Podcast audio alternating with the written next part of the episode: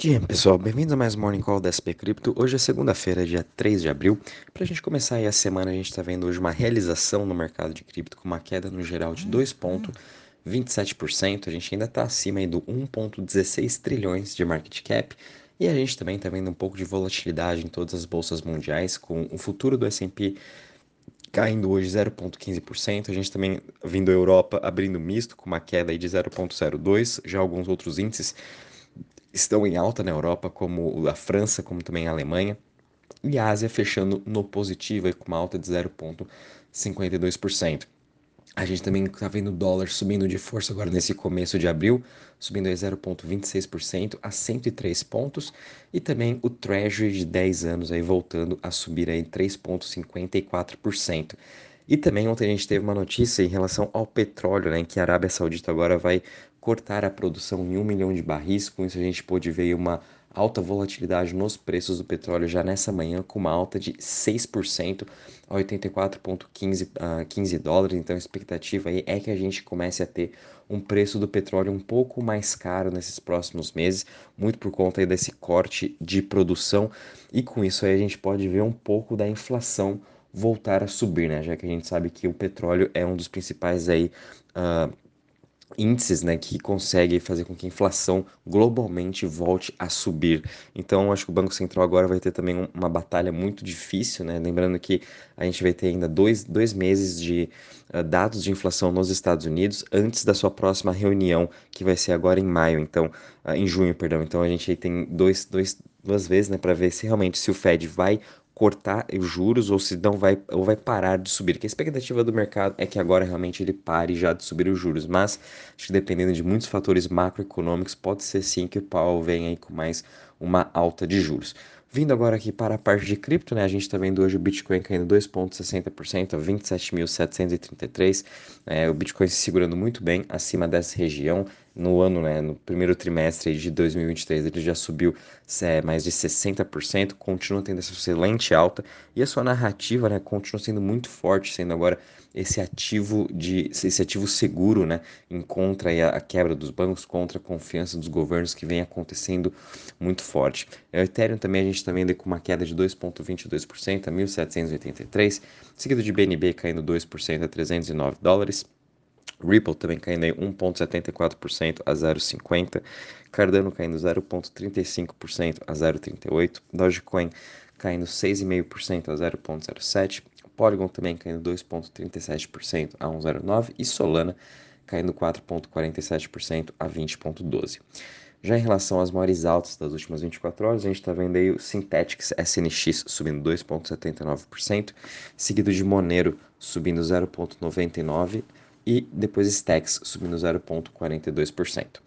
Já em relação às maiores quedas das últimas 24 horas, a gente está vendo aí Conflux CFX caindo 9,77%, seguido de uh, o token BAT, que é o token do navegador, né, o, do, Brave, do protocolo Brave, caindo 9,70%, e depois Mask também caindo aí 7% a 5,59%.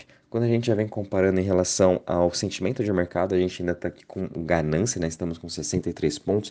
O mercado continua, apesar dessas realizações de preço que a gente está vendo, é mais nada do que o normal, mas o sentimento ainda continua muito forte. A tendência ainda continua dessa alta no curto até mesmo médio prazo dos mercados de cripto. Né? A gente está vendo ainda as narrativas muito fortes vindo para o Bitcoin, do Ethereum, até mesmo para os projetos de DeFi, como também o Web3. Né? A gente está vendo um grande desenvolvimento até na parte de investimentos vindo aí para a Web3, vindo também para metaverso. Então, a narrativa do mercado, os sentimentos dos investidores continua muito forte, apesar aí de todos os problemas macros que a gente está tendo.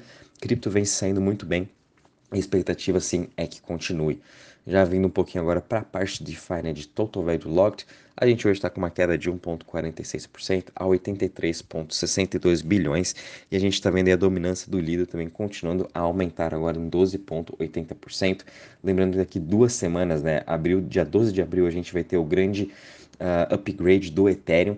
Então, a, a, expectativa também é que essa categoria de Liquid Staking Derivatives, né, os LSDs como Lido, Rocket Pool, Frax, Wise, Stride, todos eles aí tenham uma excelente performance à medida que vão, vão as pessoas né, vão voltar aí a fazer staking de Ethereum nesses protocolos descentralizados. Então ainda vale a pena sim a gente ficar de olho nesse setor. E vindo um pouquinho aqui para a parte em relação às chains, né, como que elas estão, a, a sua performance hoje, a gente está tendo uma performance negativa, né? apesar de toda essa realização um pouco de preço do mercado, obviamente isso impacta também aqui nos protocolos DeFi. Então, uh, no geral, hoje a gente ainda está aqui ainda com Ethereum, né? com 66,66% de market share, ele até teve uma queda de quase 2% nesses últimos um mês mais ou menos, né? chegou a bater 68%.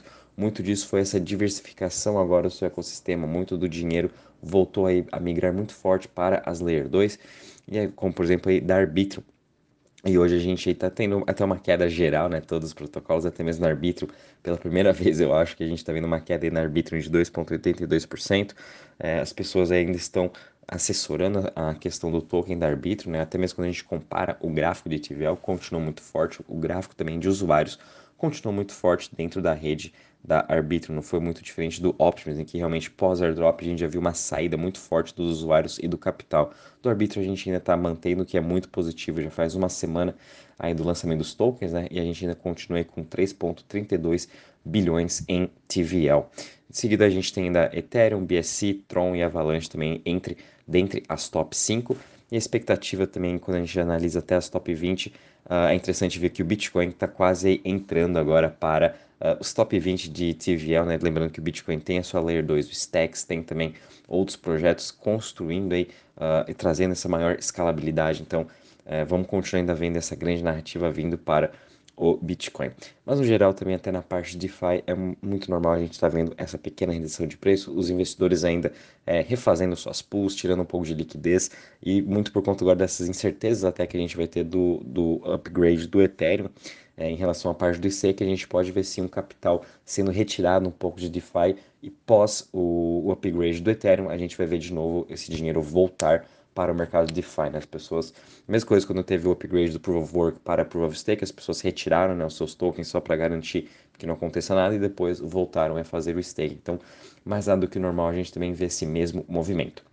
Bom, pessoal, vindo um pouquinho aqui para a parte de notícias, é, esse final de semana realmente foi bem parado, não tivemos muitas novidades, apesar que a gente teve da, do Trump, né, sendo que ele vai ser preso, teve toda aquela problema na, com o governo de Nova York, estão tá, querendo prender o Trump, e com isso a gente viu uma explosão na sua coleção de NFTs subindo aí mais de 50%, batendo um novo recorde também de preços, então é, o hype ainda continua muito forte com as, as coleções de NFT do Trump, que eu acho bem engraçado, uh, mas também uma, uma das principais notícias, acho, desse final de semana foi da questão da Arbitrum, que a gente está vendo uma queda no seu token, tudo isso são aí uh, problemas de governança que a gente está tendo, né, infelizmente eles fizeram uma primeira votação agora já no seu DAO, mais de 77% da, dos, das pessoas que votaram foram contra essa, essa aprovação, que era uma alocação de tokens né, específicas, uh, visto aí que foi um problema de comunicação também da própria fundação da Arbitrum, em que eles moveram uma quantidade de tokens para a própria wallet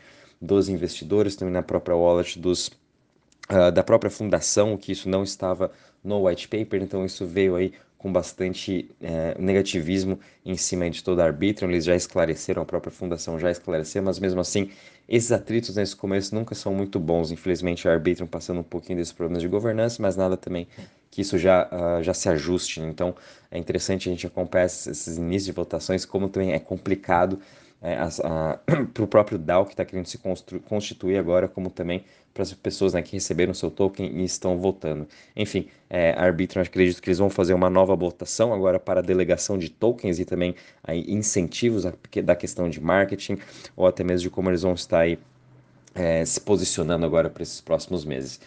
E a gente também viu agora a Alchemy Pay, né, que é uma das principais aí, de pagamentos no mercado de cripto, acabou de levantar 10 milhões de dólares com um valuation de 400 milhões no total agora para conseguir expandir os seus planos uh, da parte até de pagamentos na própria Coreia do Sul. Né? A Alchemy Pay também está sendo uma das líderes dentro dessa narrativa de criptos da China e ela já vem também é, fechando diversas parcerias. Né? A gente está vendo até a própria Amazon, Google utilizando o Alchemy Pay para a gente poder fazer, fazer pagamentos até mesmo em cripto quando a gente quer utilizar a parte da sua nuvem. Então, é, acho bem interessante, vale a pena ficar em cima desse projeto, se chama ACH, para quem quer o, o, nome do token, né? Uh, então é muito positivo. A gente ainda está vendo essas partes da, de pagamentos, principalmente na Ásia, em que é uma grande narrativa. Bom, pessoal, em relação às notícias, é isso mesmo. Qualquer novidade eu vou avisando vocês. Lembrando que essa semana é uma semana mais curta globalmente. Terça, é, sexta-feira aí uh, não, é, os bolsas vão estar todos fechados por conta do feriado de Páscoa. E é, então, bem provável que a gente também tenha baixa volatilidade, uma baixa liquidez no mercado de cripto, ainda menos ainda essa semana. Então, por isso também tomem muito cuidado com, é, com essa pouca volatilidade. A gente pode ver os preços aí se movimentando um pouco mais drásticos, né? Mas vamos estar acompanhando. Qualquer novidade, aviso vocês. Um bom dia, bons trades a todos.